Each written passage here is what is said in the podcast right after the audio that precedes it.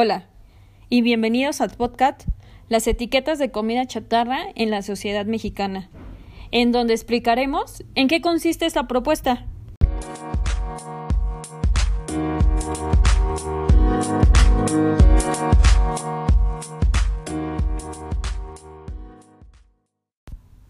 Esta propuesta establece colocar etiquetas o contraetiquetas en los alimentos y bebidas no alcohólicas. Deberán incluir información nutrimental de fácil comprensión, veraz, directa, sensible, pero sobre todo visible a la sociedad mexicana, en donde esperan que con este etiquetado, en donde mencionarán el alto contenido de azúcar, sodio y grasas saturadas, puedan controlar el sobrepeso, la obesidad y las diabetes que se registran en este país. Considerando que México ocupa el primer lugar en el mundo en obesidad infantil y el segundo en obesidad en adultos, según el Fondo de las Naciones Unidas para la Infancia, UNICEF, así como el quinto en cuanto a la prevalencia de diabetes, con cerca de 12 millones de enfermos, según la Federación Internacional de Diabetes.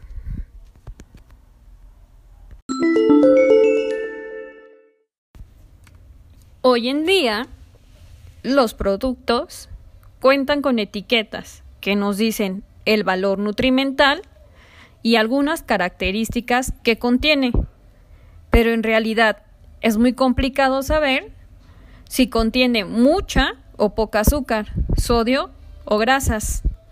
Tampoco es posible saber si el azúcar es natural, fructosa o si las grasas son saturadas o trans. La industria de los alimentos se organizó para evitar darnos información clara sobre lo que comemos.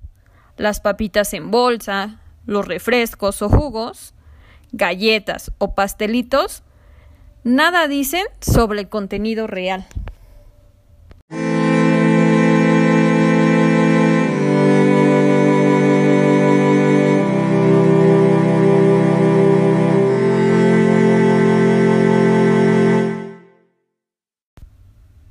La idea del nuevo etiquetado es advertir claramente sobre el contenido y si acaso sobrepasa los límites de azúcar o sodio.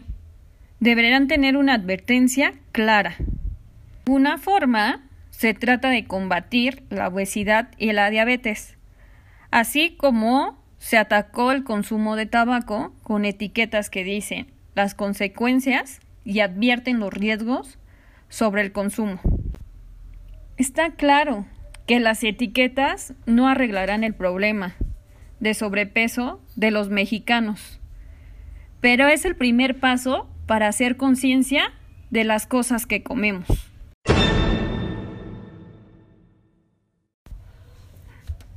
También habrá que poner en prácticas otras medidas educativas para comer más sano, con porciones más pequeñas y fomentar la actividad física.